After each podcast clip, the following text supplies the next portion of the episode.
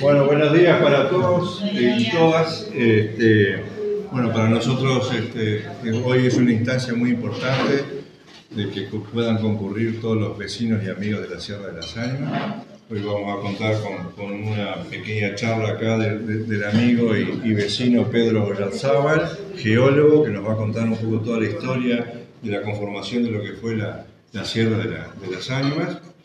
Este, y luego de eso vamos a tener un pequeño taller entre nosotros como para intercambiar los conceptos, ideas, propuestas que se nos puedan ocurrir a cada uno de nosotros como plan de trabajo, lineamientos de trabajo que nos puedan servir a nosotros, a la comisión directiva, para seguir avanzando con respecto a todo lo que tiene que ver con la conservación y el medio ambiente en esta zona, en particular en la Sierra de la Llana. Este, para nosotros también, no solo esta reunión es importante, sino también una instancia de festejo de alguna manera, porque mañana, primero de mayo, estamos cumpliendo 10 años que esto que se inició en Tierra Pura, era, ¿no, Walter? Este, en Tierra Pura, una reunión de unos pocos vecinos que empezaron a, tomar este, esta idea de conformar un grupo preocupados por la situación de lo que pasaba en la zona, este, con estos temas que hacía referencia anteriormente, del medio ambiente, de la conservación, el tema de las aguas, el monte nativo, la fauna, en fin, un montón de cosas que para nosotros entendemos que son muy importantes y no solo para, digamos, este, lo que es el, el, disfrute de cada uno de nosotros, más allá de lo que puedan tener algún terreno, una chacrita, sino también para los que puedan venir y para las futuras generaciones, ¿no? para que nuestros hijos, nuestros nietos puedan disfrutar de esto y en la población en general. Este, así que bueno, 10 años estamos cumpliendo. Yo no soy de los que estuvo en esa, eh, participando en esa oportunidad. Este, soy de los que se integraron posteriormente. Acá tenemos algunos compañeros que son sí de aquel, de aquel primero de mayo del 2013, como el caso de, Walter.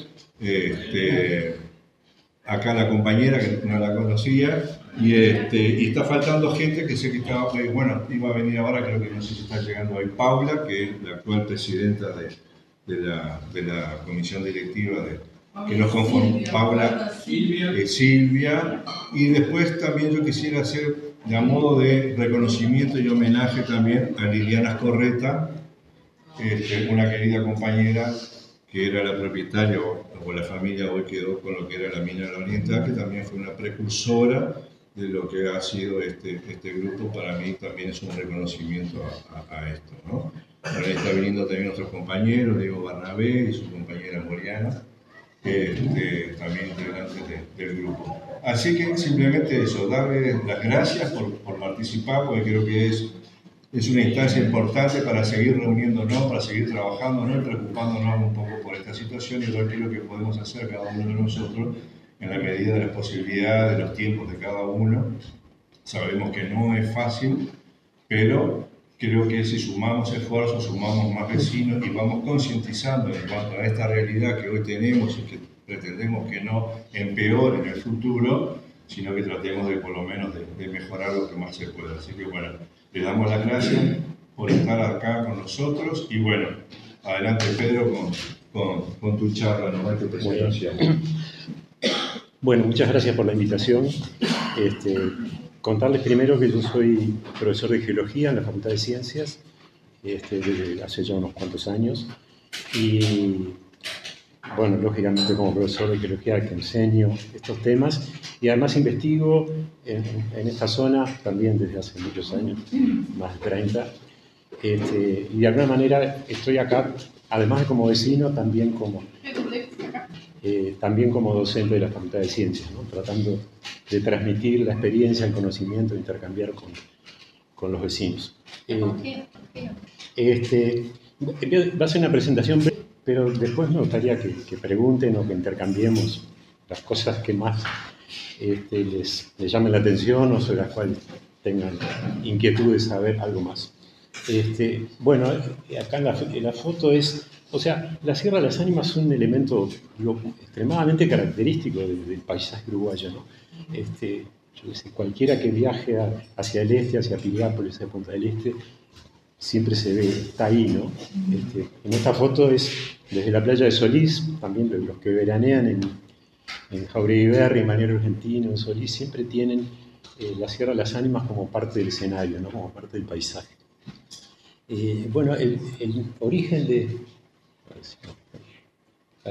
El nombre, el origen del nombre es bastante obvio, ¿no? O sea, parece que todos sabemos ahora que en la cumbre de muchos de estos cerros que forman parte de la Sierra de las Ánimas hay túmulos de los indígenas eh, donde ellos tenían sus, sus restos funerarios. Y parece que esos restos funerarios generaban cierta fosforescencia en las noches. Y ahí viene, parece el origen del nombre de Cerro de las Sierra de las Ánimas, de que bueno, esa fosforescencia se atribuía a que había ánimas. Esta es una referencia fíjense, antigua, ¿no? del Diccionario Geográfico del Uruguay, de este Saraujo, o sea, del año 1900, es ahí la, interpretación que se atribuía al origen del nombre, Sierra de las Ánimas. Eh, acá, bueno, se ve poco, lamentablemente. Esta es una imagen de Google Earth donde se ve la, la sierra y este es un mapita donde se muestran, digamos, con distinto color, las zonas más altas están con rojo más, oscuro, las zonas eh, más verdes o azules eh, son las zonas más bajas. Entonces, en esta parte del este del Uruguay es claro que hay todas unas zonas elevadas, unas serranías que caracterizan el este del Uruguay y que siguen con rumbo, rumbo hacia Cerro Largo. De hecho, hay un, área de paisaje hermosísimo que está, es un poco este, apartada de visitar, que Sierra de los Ríos, en Cerro Largo, es un paisaje bellísimo.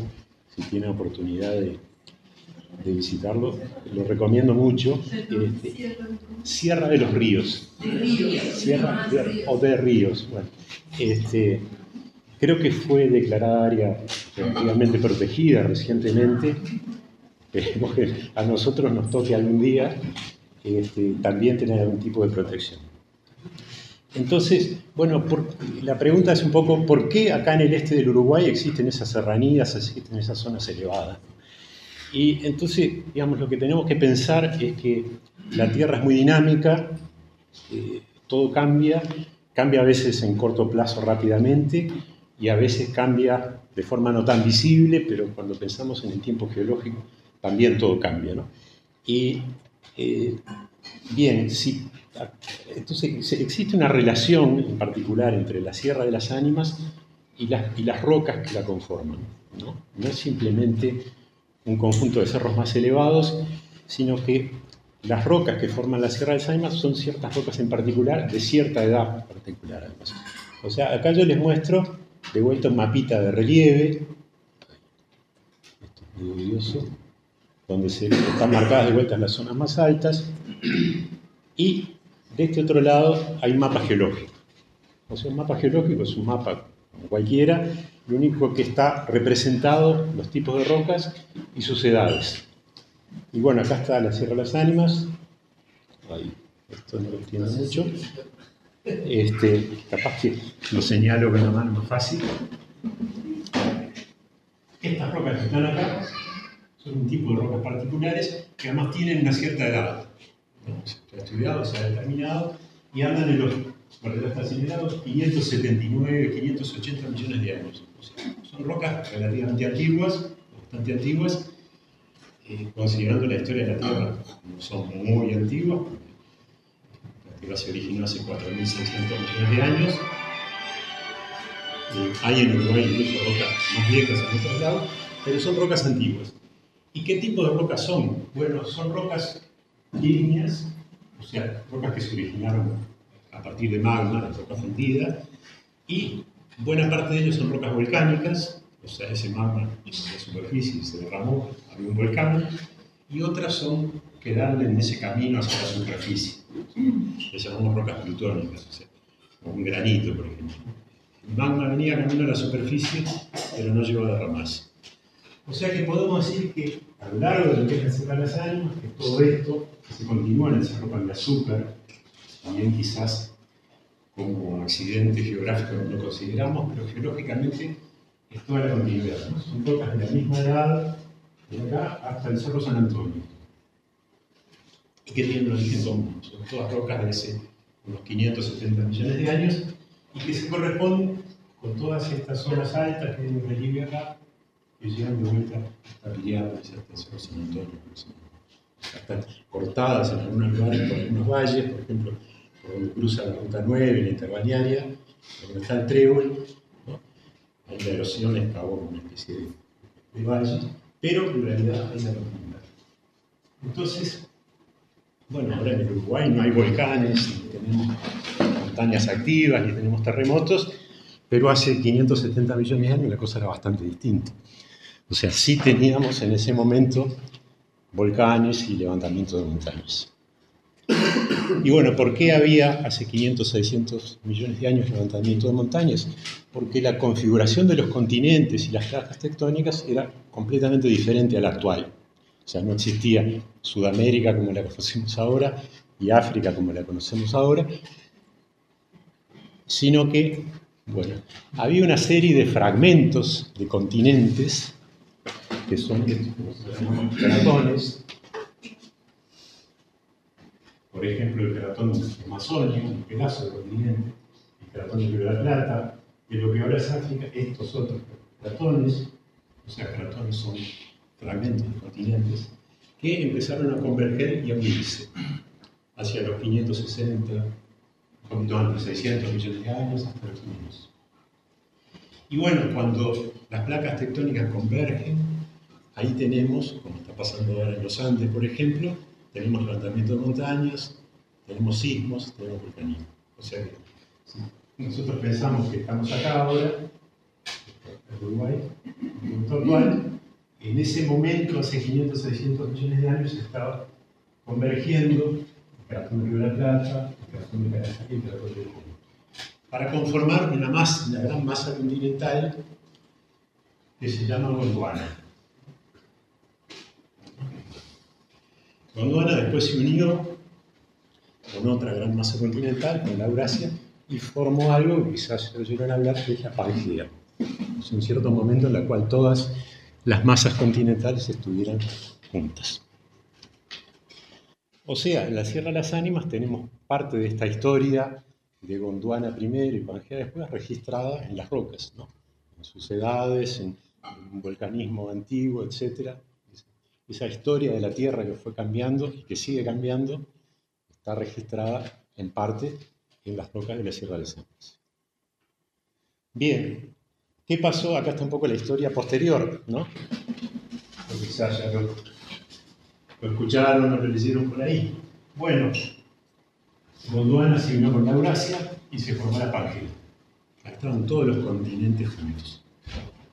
O sea, un poco pensar la dinámica de la Tierra como pensar eh, una mesa de billar, donde hay dos fragmentos que chocan y se unen, y después esos dos chocan con un tercero, y en algún momento terminan todos unidos.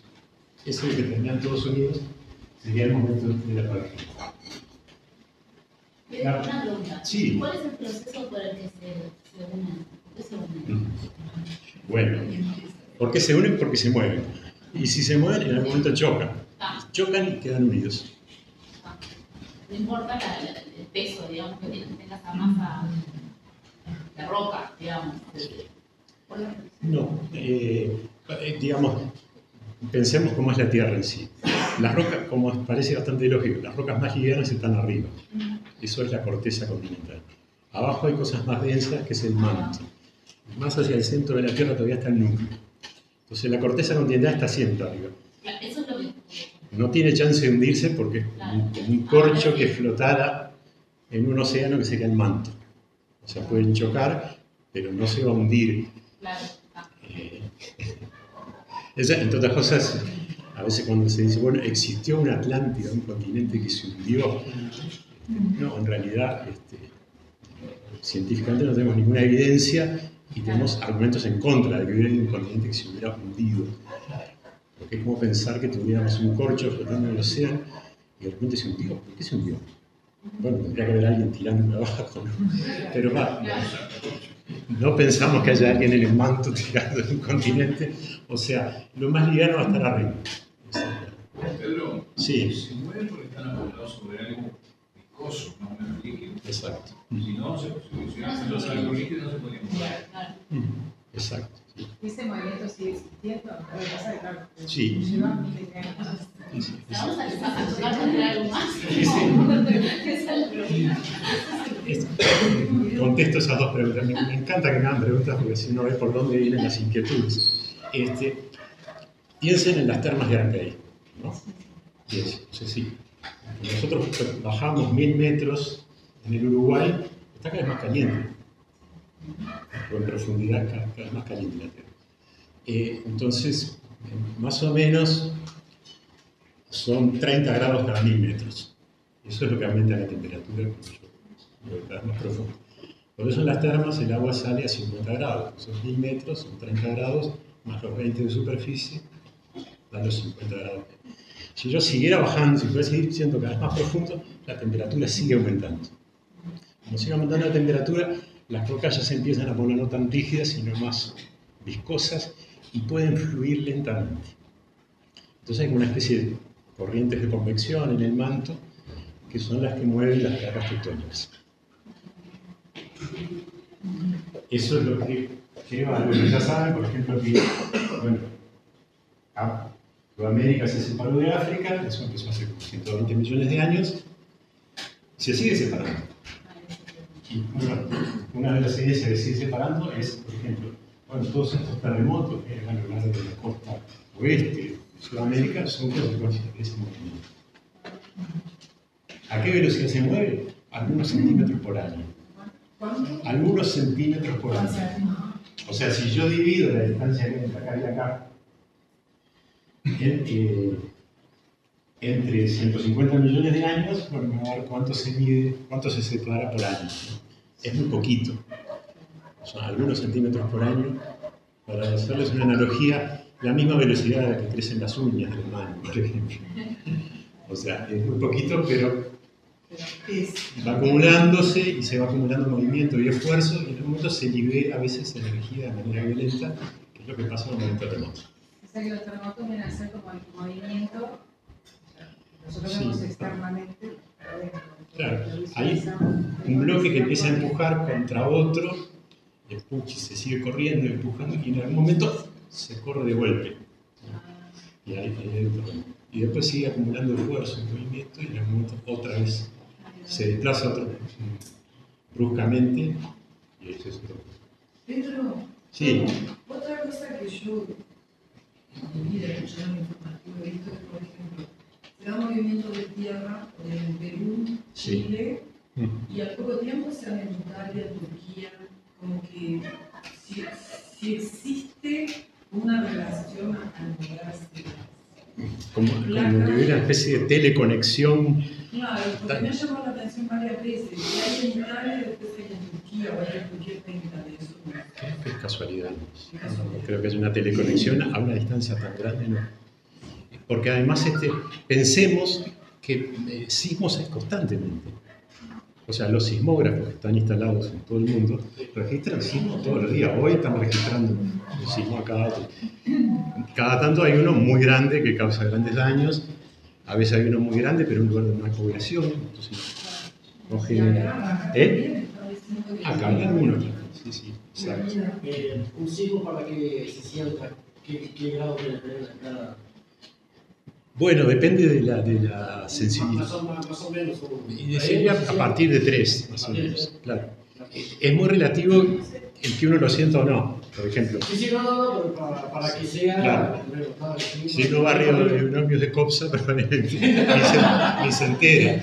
Si uno está en el medio del campo, en el silencio, este, lo puede percibir mucho más fácilmente. Por eso es- pero más o menos tres por ahí. Ya se empieza, las, las arañas empiezan a balancear. Bien. Entonces, bueno, o sea, la, la Sierra de Señas viene de antes de esto. O sea, de antes de Pangea, que estamos hablando hace 225, 250 millones de años. Antes de eso estaba Gondwana, que era solo esto, la parte sur, unida, hablando de hace 500 millones de años. Bueno, Pedro, sí, o sea, la Sierra se formó al, al chocar eh, Sudamérica o Uruguay Uruguay contra la Sierra se formó en, en- en ese contexto. En ese contexto. Claro. No, no específico, o sea, el, el- el- el choque era de gran escala, digamos. Se formaron muchas cosas en ese momento, como las sierras de Rocha, etc. Como yo decía, la Sierra de los Ríos, uno puede seguir hasta Florianópolis y sigue encontrando rocas de esta misma edad, que también dan accidentes de muy altos. O sea, fue un proceso de escala continental. La Sierra de las Almas en particular es una cadena de volcanes que va desde Piriápolis hasta Minas, que, que hoy es una cadena de cerros, que esos volcanes están parcialmente erosionados, porque bueno, pasaron 500 millones de años. ¿Y en algún momento eso erupcionó? ¿Esos volcanes tuvieron Claro. salida de material? Viol- Violentamente. Claro, que fue lo que explicaste eso que, que había derramado una Sí, sí, claro, porque encontramos, estudiando las rocas que aparecen en la zona, encontramos a veces rocas intrusivas, rocas magma que nunca llegó a la Ah. superficie, encontramos lavas, o sea, magma que se derramó sí en la superficie, Ah, pero encontramos rocas que, que cor- corresponden a explosiones volcánicas. ah. Ese, ese volcán estaba perdón. en Uruguay. Arriba- Uruguay no, perdón, pero ese volcán estaba ahí o estaba en, ¿Eh? en África, esa región. Ese volcán que generó esta, este derrame, ¿se puede ubicar en donde estaba? Bueno, estos volcanes estaban acá. O sea, la propia Sierra de las Ánimas, desde Piriápolis hasta Minas, es una cadena de volcanes parcialmente erosionada. Perdón, así, no, no quiero Sí. interrumpir, pero No, no, este, arriba de un cerro de acá este, se, se encuentran rocas pues, están redondas, ¿no? Sí. Pero que uno se puede meter adentro Sí. y adentro este, no nos explicábamos qué podía ser eso y un profesor de geografía nos decía que, que podía ser eh, eh, ese fenómeno porque tienen formaciones como de burbujas adentro, huecos. Sí. En el techo, digamos, de las rocas Mm. hay huecos muy eh, lado del otro. Sí, sí, puede Puede ser. ser eso. sí, sí. Arriba de lagunitas. Un origen de ese tipo, eh, En lagunitas hay toda una bajada de piedra, un tobogán de piedra. no te sentí el lugar, perdón. Lagunitas, Cerro Lagunitas. Está, Acá no, no lo ubico bien. Está ahí atrás. Claro. Este, está atrás del Betete, antes de la mirada. Este, eh, hay como un tobogán de piedra y hay unas rocas, es un lugar de rocas este, eh, como pelotas de todos los tamaños. Sí. Y ahí arriba se ve una cosa que yo que es que se descascara el suelo, se va descascarando en unas capas así, Sí, se parte y es como una cáscara de huevo, Sí. ¿no? En esa parte de ahí así. Hay unas formaciones bien interesantes, hay piedras como, como manos, así como dedos largos, son bien como pulidas, digamos, Sí, ¿no? en esa parte de ahí.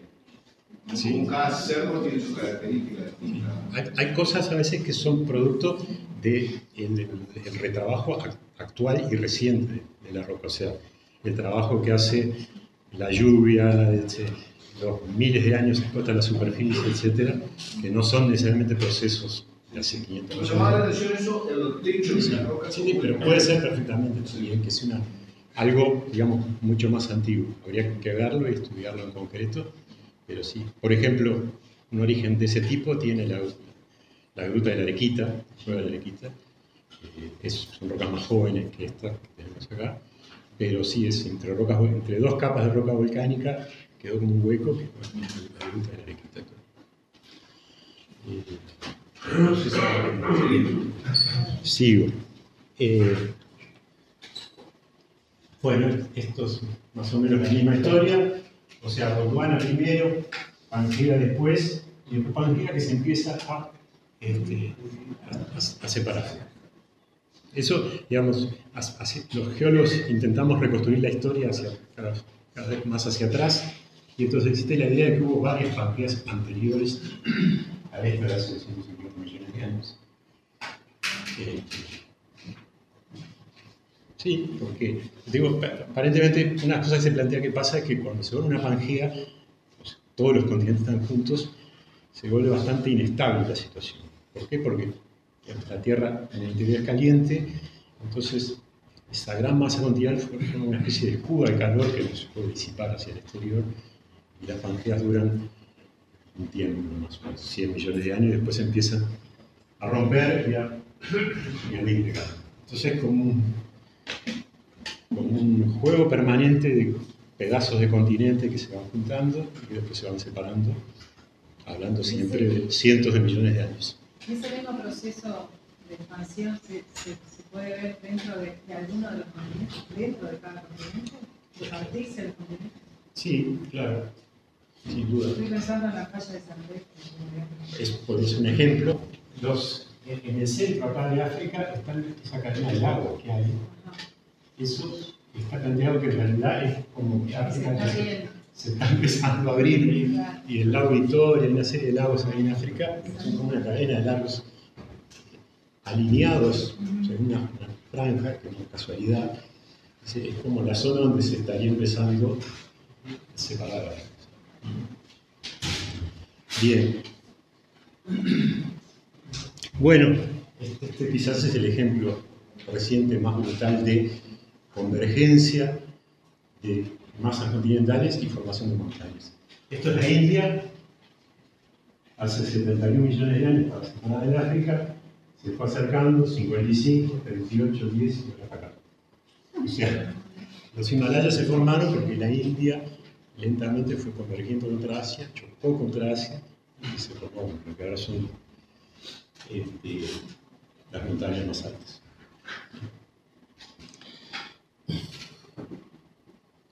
Bueno, algunos, algunos datos, digamos, relativamente más pesados para contar esta historia, o más contundentes. Eh, los isótopos a veces en, en ciencia son una gran ayuda, son los que tienen mucha, son muy conocidos, por ejemplo el carbono 14, que es usado en antropología, en arqueología abundante. Eh, pero hay otros isótopos que dan otro tipo de información. Por ejemplo, eh, estos isótopos de uranio, torio y helio, que son elementos que aparecen en las rocas en, proporciones muy bajitas, para asustarse. El uranio en las rocas, muy poquito, siempre hay un poco. Eh, son, elementos radioactivos y que se van, se van descomponiendo con el paso del tiempo. Digamos, en este sistema, el helio es el elemento hijo que viene de la desintegración radioactiva del uranio. Pero pasa algo interesante. En, en el, mineral, el mineral, el helio se puede acumular si el mineral está por debajo de cierta temperatura, si está frío. Porque es un gas. Como el helio es un gas, si el mineral está, por ejemplo, si el mineral es eh, zirconio, es un mineral, no importa. Eh, si está por arriba de 200 grados, el helio se va. Cuando se enfría por debajo de 200 grados, el helio empieza a acumularse. ¿no? Es como si tuviera un reloj de arena que tiene un agujero abajo, no va a contar el tiempo. Cuando el agujero se cierra, ¿no? entonces la arena que cae se va acumulando, o sea, el helio que se genera por la desintegración nuclear se va acumulando. Cuanto más tiempo pasa, más helio voy a tener.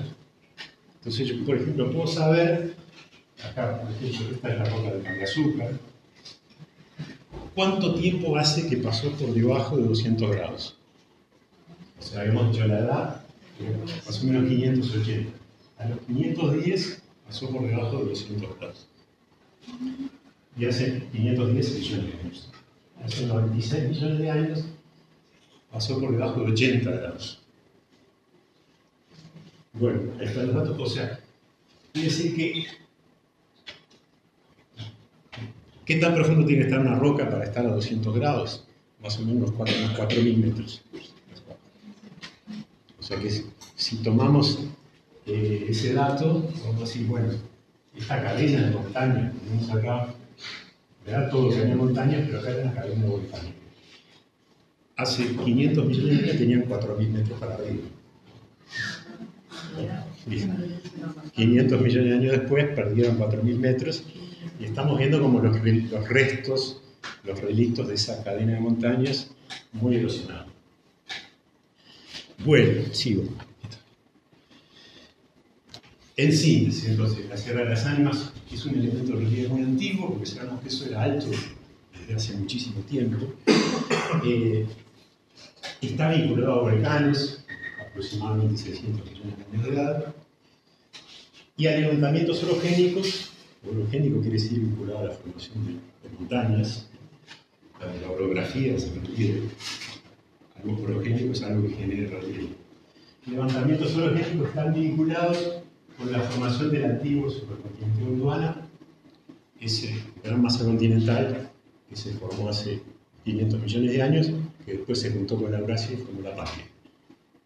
Hace unos 250 millones de años, y hace 120 se empezó a separar el Atlántico y a separarse África de, de Sudamérica.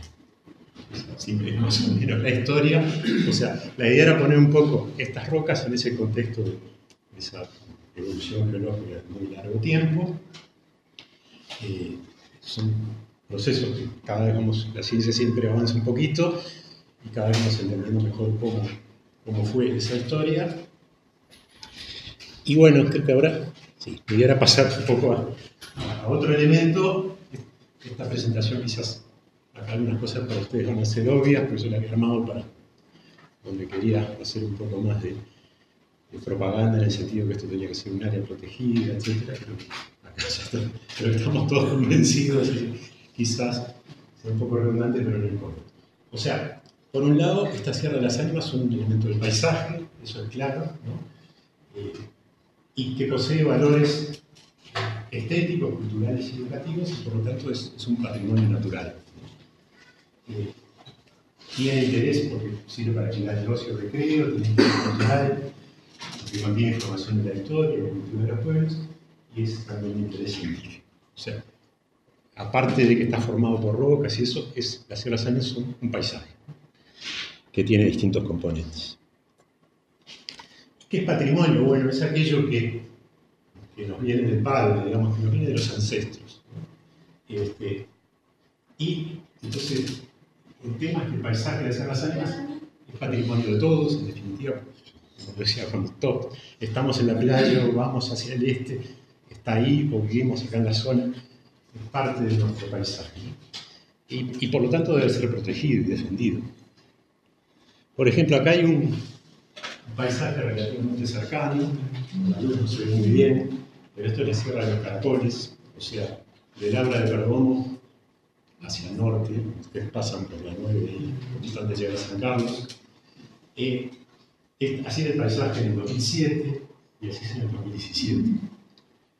O sea, todo bien con los generadores de energía eléctrica aéreos, pero a veces hay lugares que no está bueno ponerlos, por más que este, pueda ser el lugar más indicado por, la- por el viento, pero hay otros lugares donde también hay viento, ¿no? Este, porque a veces... ¿eh? Uruguay es un país lleno de Hay viento por todos lados. Sí. aparte, disculpame, yo Sí. eh, tuve oportunidad de, de fuimos senderos y hubo gente a la sierra. Y una vez me acuerdo, siempre vino una señora que me comentó que se había jubilado hace años porque ya trabajaba en esto. Sí. Me dijo, es un desastre. Hacer esto es un desastre, me dijo, porque en el llano se produce prácticamente lo mismo. En la altura se supone que es energía limpia y estás, te- tenés que hacer un camino como esos que hay ahí. Sí, sí. Y además, la mayoría del tiempo tiene que mantenerse apagado porque hay demasiado viento. O sea, al único que le sirve es al dueño del campo, en definitiva, porque un dinero, o sea, la bárbara, lo tenemos derecho, pero menos mal que parar. ¿no? Pero- funcionan con velocidades de viento entre 4 y 12 metros por segundo. Por arriba de 12 tienen un mecanismo automático para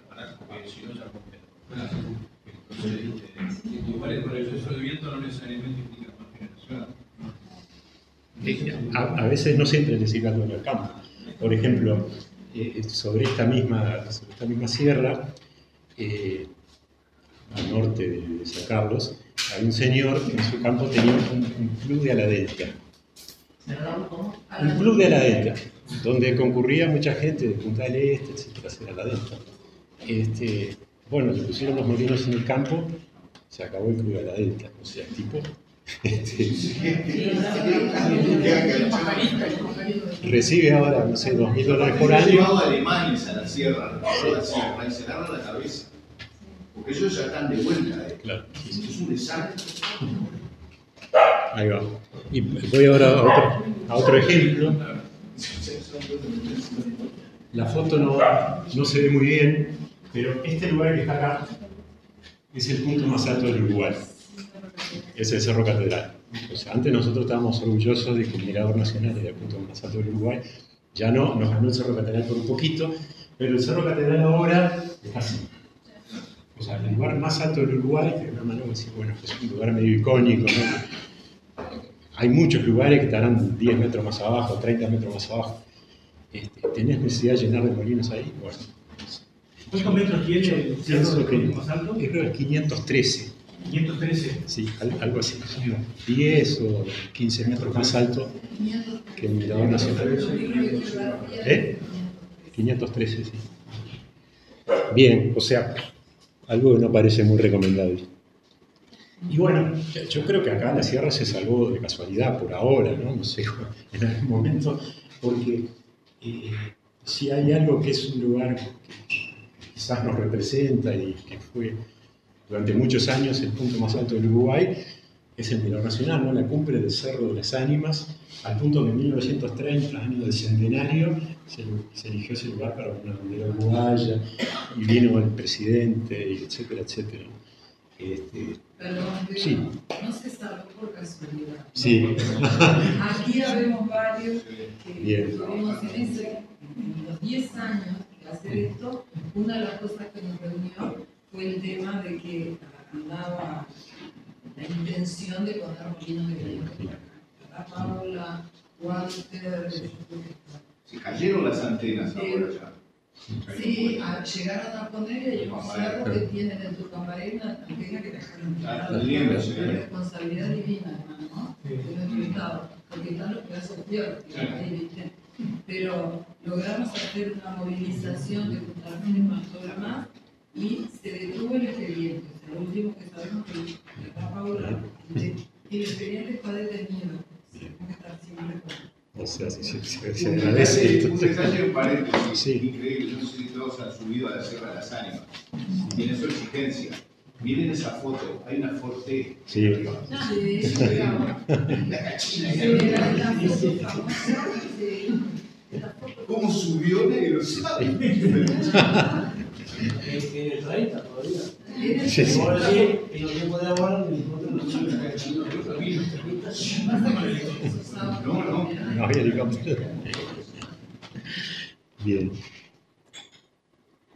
Bueno, otra foto del Mirador Nacional. Bueno, este, esto de vuelta como les contaba, es una presentación que tenía armada por otro ámbito para poner más énfasis en esto, pero una de las cosas que nos puede proteger, acá todo lo veo clarísimo, es la ley del Sistema Nacional de Áreas Prote- de Áreas Protegidas, misteriosamente nunca se logró que esto, este, que esta área que tiene una cantidad de elementos este, paisajísticos, históricos, este, que, deberían ser protegidos. ¿Eh? Además está muy visible para todo Claro. el mundo, como vos decías. No es un lugar que quede, yo qué sé. Claro. Pero me parece que en el común denominador de la gente cree que, que es público. Porque yo hacemos claro. sendero, la gente llega y dice, ¿cómo que todo es privado? Sí, Sí, sí, claro. sí, es cierto. La gente cree que las sierras son estatales. La gente de Montevideo. No sé por qué, claro. Y un 80% de la gente cree que la sierra es eso que se ve cuando uno pasa a los carros. Claro, sí, sí. Todo esto, ni idea, ¿no? Claro, también. Sí, sí. Cada uno conoce. Bien. Bueno, en este, en este mapita están marcadas las, las áreas protegidas que existen. Esta de acá. Eh, nosotros seguimos pocas. 0,3% del territorio. Ah, Cero. 0,3%. Está permitido. Área protegida. Es solo el 103%, nada más. Son 16 áreas, pero en, en, en claro, espacio y 0,3 en territorio. Está para entrar a Arequita ya, ya están con todo firmado. casi. Bueno, esas, como lo saben, entonces, las diferentes categorías a las que se puede acceder con ciertos grados de protección. Creo que acá habría varias cosas que podrían ser un parque nacional, otras podrían ser un monumento natural, otras que podrían ser paisajes o sitios de protección, sin duda. Y finalmente hay gente más, más experta en derecho que yo acá, ni que hablar, pero bueno, recordar que el artículo 47 de la Constitución establece que la protección del medio ambiente es de interés general y eso es, es particularmente importante para decir que a todos nos compete y todos tenemos derecho a reclamar que se proteja el ambiente. aunque esté en un predio que no es el mío, igual tengo derecho a reclamar que se proteja. Y que, bueno, es, es derecho y responsabilidad de todos. Sabemos, pero bueno, tenemos que ver cómo, cómo logramos avanzar. Eh, sí. Un momento este que el cerro por la bandera era el más alto. Sí, Y porque eh, eh, estaba medido hasta ahí y, y el que es más alto ahora no estaba medido. ¿cómo puede ser? sí. ¿Quién puede eh, más? no, te diría que es un, fue un problema más de agrimensura, de teolito y cosas que, eh, bueno, hace yo sé, 50 años pensaron que, o porque estaba más accesible, lo habían medido mejor, y después con mediciones más precisas encontraron que Y a la vista da la impresión, este, porque al otro se va llegando de a Exacto, poco. sí. Claro, Sí, eso influye bastante. pero vos te acuerdas cuando íbamos a la escuela nosotros, Sí, nos decían que el cerro más alto era el cerro de las ánimas. Claro. Sí, en eso. Yo después de joven fue que me enteré que no, que había un cerro que medía, creo que son 13 metros de diferencia que tiene, o Sí, 14 o cosa de ese 15, el cerro catedral con el cerro las ánimas. Y ahí la... Hay que como 20 años. sí eso fue por el- los, los años 70. por ahí. Puramente un problema de, de mensura, de medición. Bueno, eso, es un poco lo que-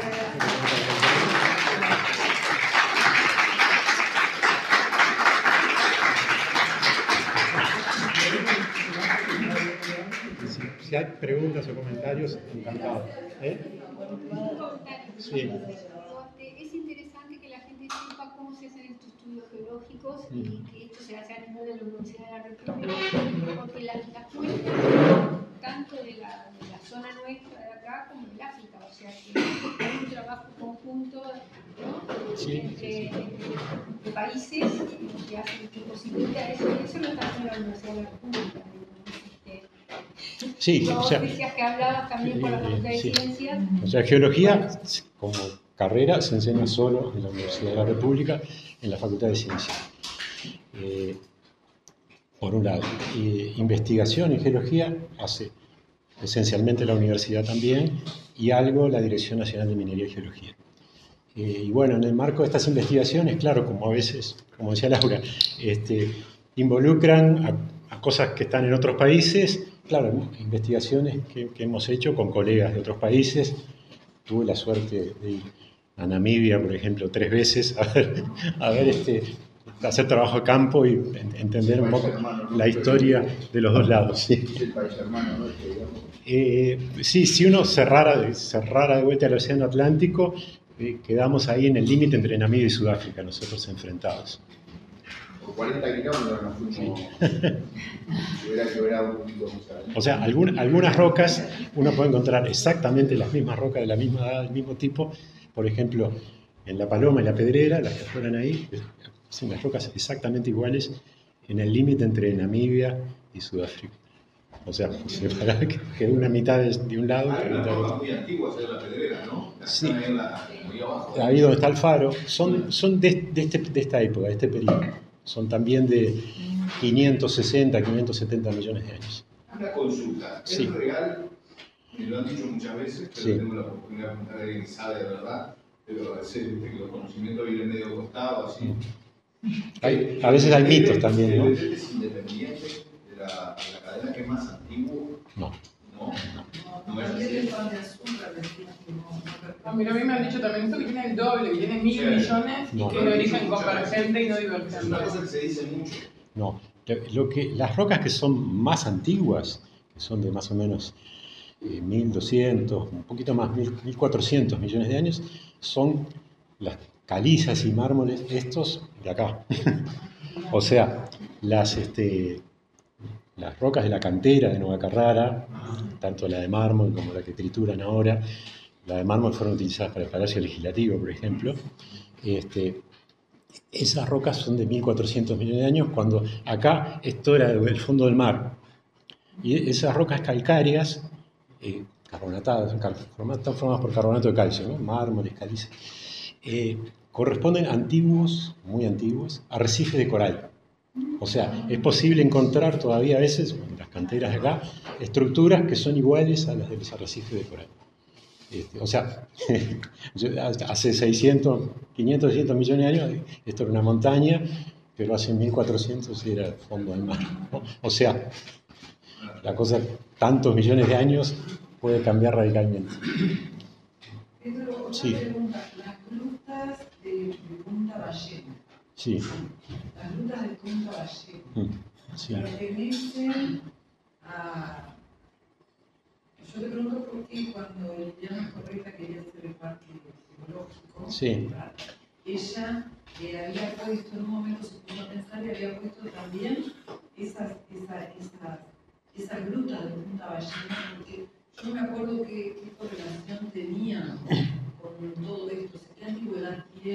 Bueno, Sí, no sé, se dice, sí. No, no, no, Ta, te, te- te contesto. Eh, las rocas son rocas de otro tipo, no son rocas volcánicas como estas, pero son de una edad similar a estas rocas. Son del mismo momento de la historia de la Tierra. Y ahora, las grutas como tales tienen un origen totalmente distinto. Son grutas producidas por la acción del oleaje y el mar. El- cuando hay tormenta, oleaje, etcétera, va comiendo la roca y formando una gruta. Eso pasa en muchos lugares de costa, que son grutas no muy profundas, es el trabajo de la ola. O sea, el origen de la gruta como tal es relativamente reciente. La roca es, Pero no es, decir que no es el, mismo origen que esta, o que no es del mismo proceso. No son rocas volcánicas.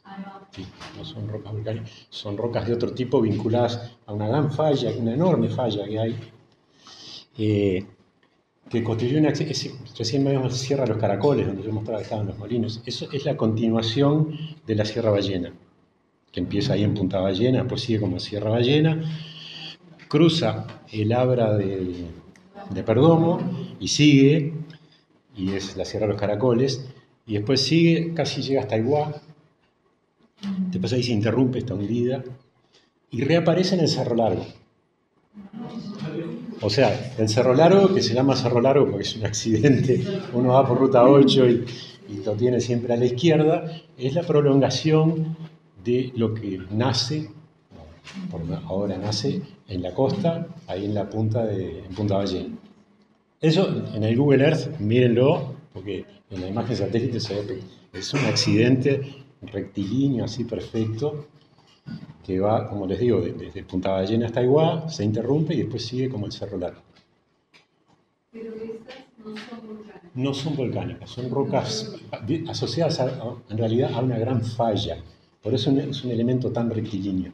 Una gran falla muy antigua, como la falla de San Andrés, pero de, de aquella época, hace 500 millones de años. Eso que es que en vez de que chocan, liman. O sea, sí, van como triturando la roca a medida que la falla se mueve y ahí se forma ese tipo particular de roca. que significa un movimiento de abajo. Significa que hay una rotura en la corteza terrestre, una falla es una rotura, y que se va desplazando un bloque en relación a otro. En vez de chocarse. Se desplaza uno, uno lateralmente al otro. Y eso hace que haya parte de. O sea, eso, digamos, eh, si uno está en California, en la falla, cerca de la falla de San Andrés, eh, hay suelo, etcétera, y cuando hay un terremoto aquello se mueve, ¿no? Bueno, si la falla de San Andrés se erosionara y esperáramos 500 millones de años, esa falla quedaría, estaría fosilizada, digamos, y sería, es lo que vemos en... O sea que las fallas a largo tiempo producen una elevación terrestre. No, necesariamente. No necesariamente. La falla, la otra era. Pero, o sea, eh, si, si uno hubiera vivido hace 500 millones de años, eh, San Carlos, Punta Arenas sentirían los terremotos porque están pegados a esa enorme falla. Esa falla ahora está fosilizada. No hay mayor riesgo. ¿Eh? Claro, sí. Y, ahí tiene lo que puede ser, que recién, que una parte puede ser tiene. Sí. Ahora es un, un accidente que sobresale en la realidad porque esas rocas en particular son muy duras en- para la erosión y entonces mm, sobresalen. pero es por la erosión reciente. Pero esa es la falla que hablan nosotros en Piriápolis. No, esa es otra. Esa es otra. Es Piriápolis Sarandiellí. Sí. Sí, esa es otra y es parecida en cantidad de aspectos, diferente en el sentido de que como no tiene rocas tan resistentes a la erosión, no genera un accidente que sobresalga.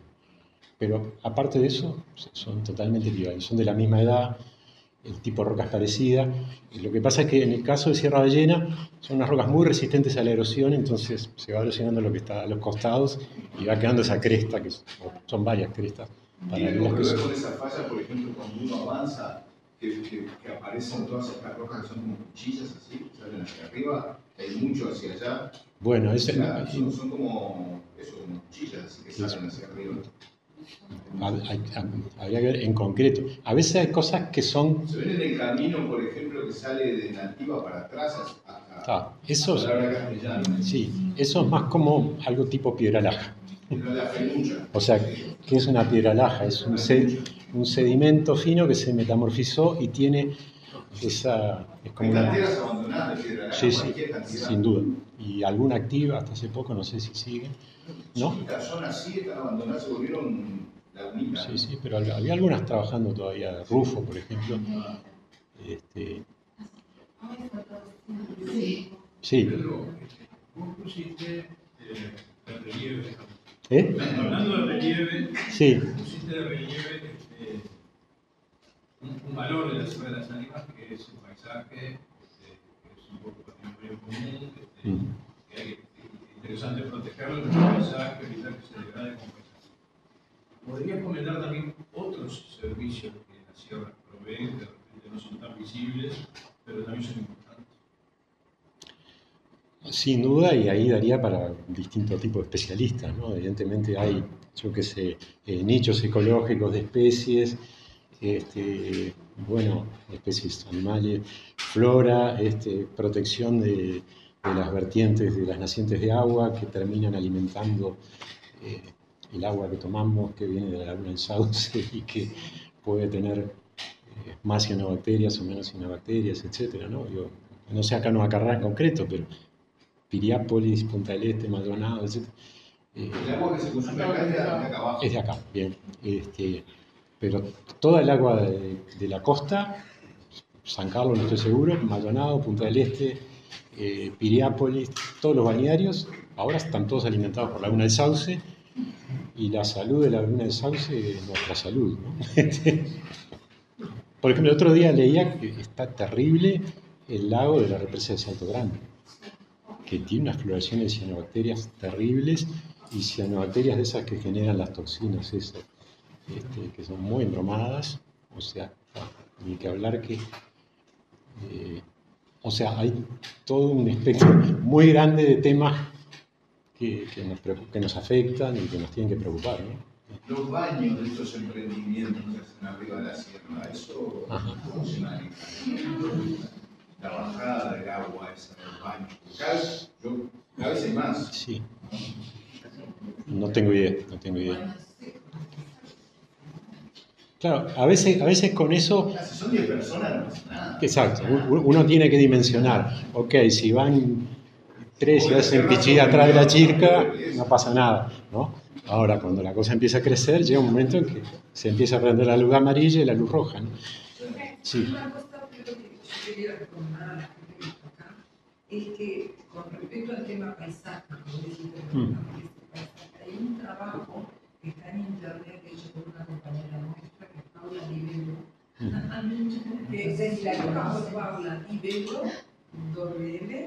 es lo primero que aparece. La tesis tuya que está divino para leerla, ver las fotos de estos lugares y todo lo demás. Está muy interesante. Yo. Lo usé el proyecto de ella para mi tesis y la usamos para el proyecto final de qué año pasado. Sí, además creo que el paisaje tenemos que pensarlo en sentido muy amplio, ¿no? No solo, bueno, el contorno de los cerros, qué lindo, vamos a no afectarlo. Los que vi- vivimos en el paisaje somos parte del paisaje, las construcciones donde las hacemos también es parte del paisaje. Podemos compartir el grupo, ¿no? Sí, lo vamos a compartir. después algo que me quedó interesante lo que tú decías es cómo eh, compartimos eh, flora con, con, con Sudáfrica.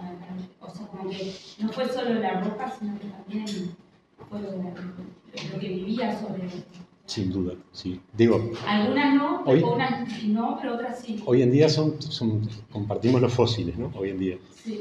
Este, digamos, a, me- a me- a medida que se fueron separando durante 120 millones de años, Sudamérica y África, las especies que vivían fueron evolucionando distintos.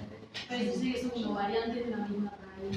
de- Exacto. Pero los fósiles uno puede encontrar exactamente la misma especie, yo qué sé, los opteris, que es una especie, por nombrar una especie, una, una planta, exactamente la misma pla- planta fósil allá y acá. Eso es interesante porque, volviendo al tema de si flotan o no flotan, este, eh, eso intrigaba a los paleontólogos sobre todo, ¿no? ¿Cómo era posible que hasta cierto punto había especies hacia atrás, en el, ¿no? viendo a estratos cada vez más antiguos, había especies idénticas y a partir de cierto punto empezaban a, a diverger, a ser distintas. Entonces hay una hipótesis que entender epistemológicamente es un claro ejemplo de una hipótesis ad hoc, o sea, algo que es una, una explicación que se inventa para, para explicar algo simplemente. Entonces decían, bueno, lo que pasa es que había puentes continentales. Había, había algo finito y largo que, de un día se hundió. ¿Y qué evidencia hay de que había estado? Bueno, no hay ninguna. La única que había eran las especies, eh, las especies fósiles idénticas del lado del otro. ¿Por, por qué eh, Australia tiene una, una fauna tan distinta al resto de los continentes? Bueno, porque se separó de la Pangea mucho antes. Por eso tiene canguros y tiene, tiene eucaliptos. Ahora también vinieron los eucaliptos para acá, pero bueno. Este, como se separó mucho antes, la evolución biológica empezó- se diversificó del resto mucho antes. En- bueno, sé. Sí. Hay mucha cosa para, para charlar, sin duda. Eh, ¿Eh? ¿Cómo? Encantado. Lo que pueda colaborar, seguramente otros pueden colaborar o han colaborado con una cantidad de cosas. ¿Eh? Tenemos compañeros acá como Walter, como Paula, que también. Claro, sí, sí. Espero que no sea la última charla porque a mí me llevó toda la mañana Y llegaste al final. Sí, bueno, por lo menos. Importante llegar. Este, una cosa que, eh, que en realidad la primera vez que, que vengo a una charla que habla eh, como personal del tema, un profesor, este, y veo que si unos tiempos atrás si, si no hacía medicina, eh, leyes o como arquitectura, algo más, este, no, no sobresalía al público. Es decir, todo el resto de los Claro. profesionales están escondidos como que están clase, pero. Ah, el profesor que está con la piedrita. Ah, el que está con los arbolitos. Claro. Y era esto. Entonces, como estaba escondido, porque si fuera un médico, un abogado un ingeniero, como que no se salía, la gente lo reconocía como. Y ahora, como que esto está saliendo y está bueno. Sí, Tiene que ver que, que hay todos profes- profesionales, profesores que entienden estas cosas que, más que enseñar, estudian. Y lo que nos habla de la piedra, estamos acá, pateamos piedra todos los días y no, no sabemos nada. Este, eh, yo vengo de, de Río Grande del Sur y mi ciudad está a 457 metros de metronar. Como si hubiese nacido ya en la sierra. Claro. Y para mí no era extraño, pero veo gente que viene del norte y que está así maravillado de ver todas estas serranías, todas estas cosas que, que lo de ellos todo ya no ve nada. Eh, Veo un de palito cada tanto y pierde el horizonte y no ve más nada. Y digo, sí, ¿y qué tan interesante puede ser mirar al cerro?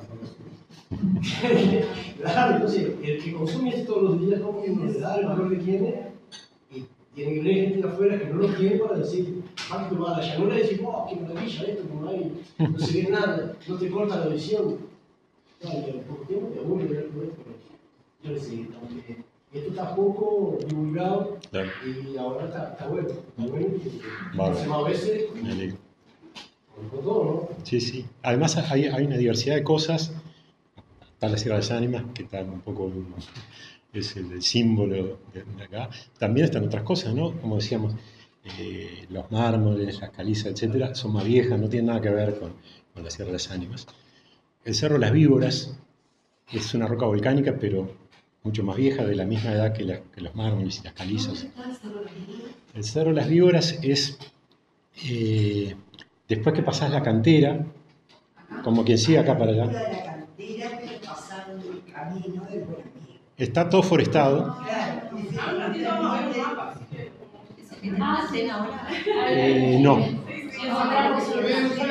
yo te lo tiene loco el que tiene la antena está más atrás es el Cerro de las Ventanas, que tiene un camino que sube, sí que hay un par de... Eh, es bien distinto al resto. es- las rocas son distintas. También. rocas gigantescas que emergen como calzadas unas al lado de las otras. Sí, es una cosa- El de las ¿Y el ventanas. cerro- ¿El cerro de la víbora es la misma formación de la ventana? No, es, es- es- es una, es una roca volcánica también, pero mucho más vieja, de, de 1400 millones de años. Este, está más vinculada sí, con los mármoles, es de la misma edad que los mármoles y las calizas. De, de acá, los mármoles de Nueva Carrara. No, yo solo porque hoy Carlos estaba hablando sobre el tema de- del del baño, del, del no saneamiento, Mm. y que hay muchas alternativas ahora que se están trabajando. Eh, yo, por ejemplo, tengo un humedal, un saneamiento post-ecológico que se llama cámara de evapotranspiración, que lo que hace es que usa básicamente la naturaleza, las plantas, para filtrar eso sin que se filtre las napas, y las plantas lo absorben, lo evaporan y básicamente no, no estás, digamos, contaminando. Entonces, ¿cómo son soluciones que capaz que no Claro. salen un montón de plata, Sí, sí. pero que se pueden? Sí, humedales, eso. Sí, sí, un humedal. Sí, no tenemos. Tengo unos vecinos en Jaure que tienen, y además queda, hicieron, está, ya este, están además en, en una zona de murales, entonces ellos tratan, están ahí tratando de, primero que no vaya alguien a rellenar, porque lo que hacen es llegar a rellenar, y además tipo preservar el lugar, entonces hicieron, no sé si es eso exactamente, pero es un sistema así que tiene, hace como un humedal Artificial, digamos, y tiene como tratamiento de agua que después al final incluso Sale el la agua que queda Limpia. para plantas, separa las aguas grises. Podría ser una próxima.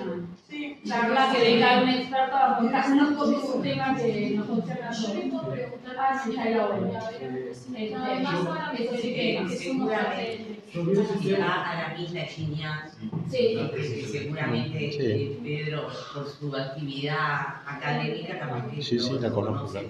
a mí puede, es especialista en, esos temas, ¿no? De- en, en- en muchas cosas, pero bueno, sé que tiene incluso un libro también sobre saneamiento, La, la chiñana.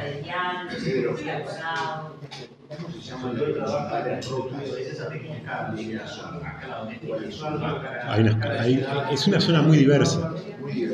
O sea, hay, hay mármoles, sí, son fundamentalmente traquitas, riolitas, sienitas. O sea, son, Sí. esa, hay distintas variedades en distintos lugares del cerro, eh, que digamos, Piri en su momento explotó todas esas distintas variedades, pero son sienitas, sienitas cuarzosas o granitos. O sea, son todas de la familia de los granitos, en definitiva. Una, una sienita es como un granito, pero sin cuarzo. Esencialmente y producto del alto calor Bueno, son, no, son, son cristales cuando el magma cristalizó.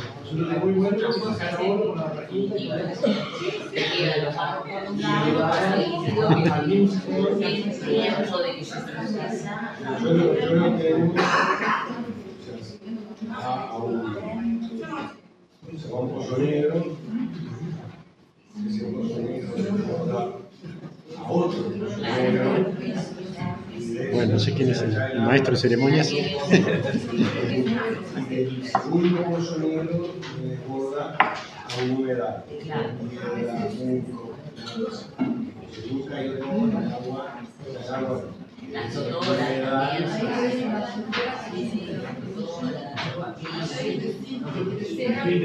humedad. Yo soy propietario de Olivos Las Ánimas, un emprendimiento vinícola y la industria vinícola.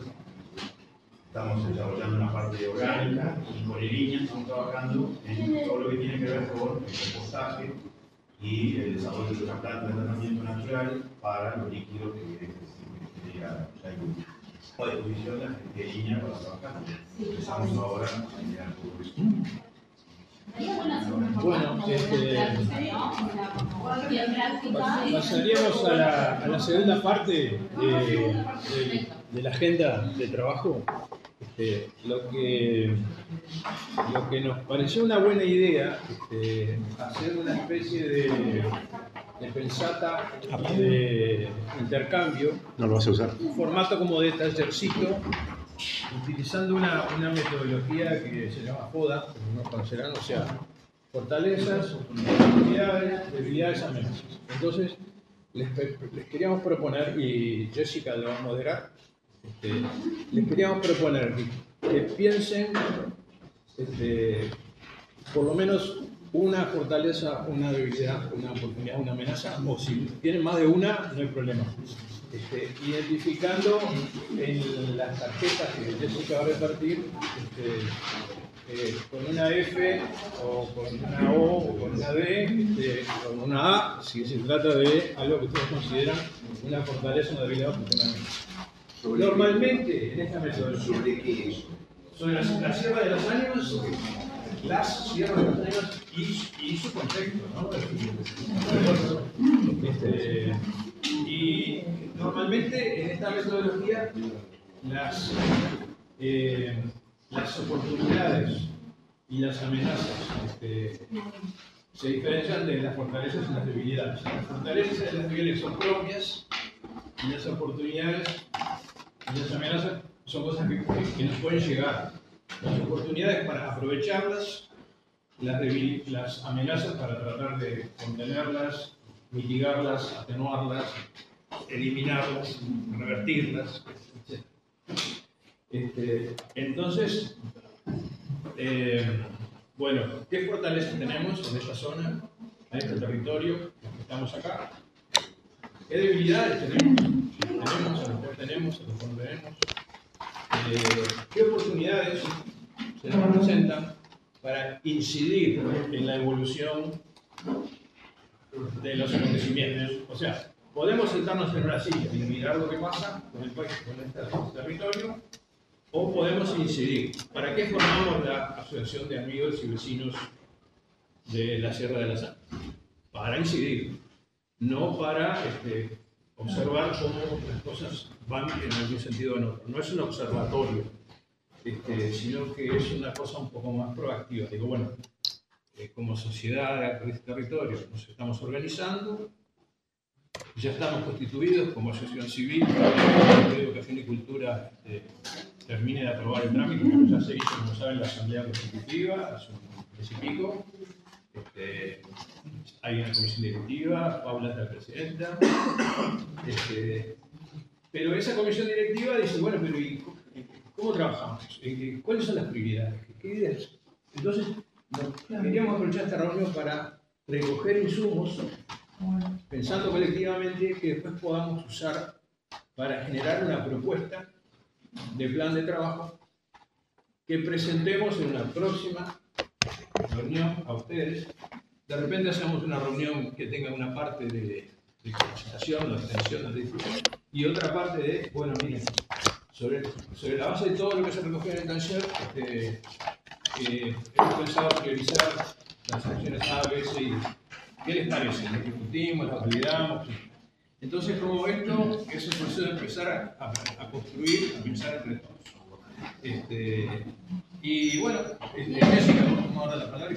Bueno, un- eh, Eh, un poco es como eso, como ver la situación actual, ¿no? En la que, nos- en la que estamos parados ahora y proyectar como a, a futuro un plan de acción. Esto del análisis fue un poco para, un poco para eh, ver justamente eso, cómo- eh, dónde estamos parados ahora. Entonces, bueno, entre todos, como les contaba el compañero, eh, vamos a, yo voy a repartir con unos colores a cada uno, para que cada uno ponga, vamos a elegir un color para escribir las fortalezas, otro para las oportunidades, otro para las debilidades y otro para las amenazas. No sé si van a alcanzar esto, si no utilizaremos otro color. Pero bueno, un, un poco es para eso, ver qué cosas hay en común, qué cosas hay para que podamos bueno, trabajar y, y a, a. Así que bueno, les voy, capaz que van pasando. Ahí. Compartimos.